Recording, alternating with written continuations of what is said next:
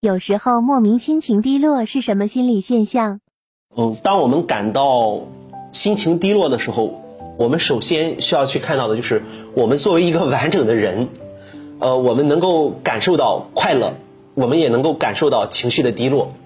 呃，这说明就是我们具有完整性嘛。就像我在吃一个食物的时候，我能够品尝出它的酸甜苦辣啊，它的五味，我就会觉得，哎，我的这个味觉是正常的。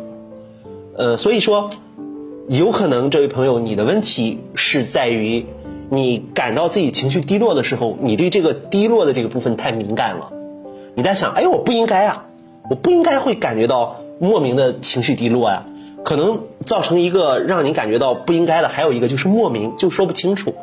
但是我会告诉你，呃，包括我自己的体验也是这样，就是我们人生活在这个世界上，有的时候不高兴就是不高兴。我们没有必要非得把这个去说清楚，只有在什么样的情况下，我们才需要说清楚啊？而是我们会觉得这种感觉经常出现，它时不时的就会影响我的生活，而且呢，出现之后呢，我会觉得，哎，它有可能是在加重的，那么它有可能呢，会让我没有心思去干我该干的事情，所以它有一个时机和度的问题，时机就是经常出现，这个度呢，就是它越来越深。我就会引起重视了，我就在想，哎，是不是我的情绪的调节这样的一个能力需要增强了？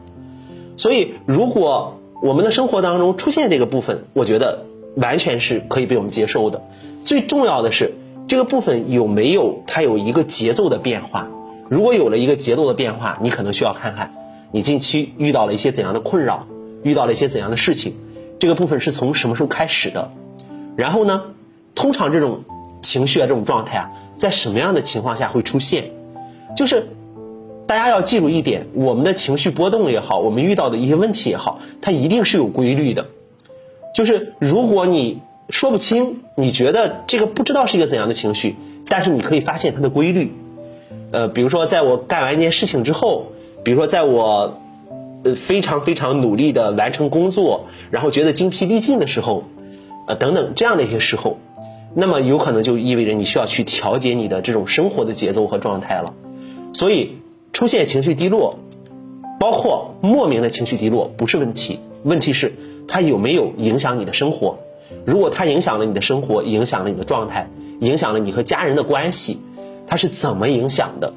再一个就是这种状态如果持续了一段时间，你做过很多努力了，尝试着调试了，依然发现没有什么改变的话。那你有可能需要去处理一下了，比如说，呃，尝试着找朋友聊一聊，或者找一个专业的心理咨询师，然后去看一看、聊一聊，这都是有可能的。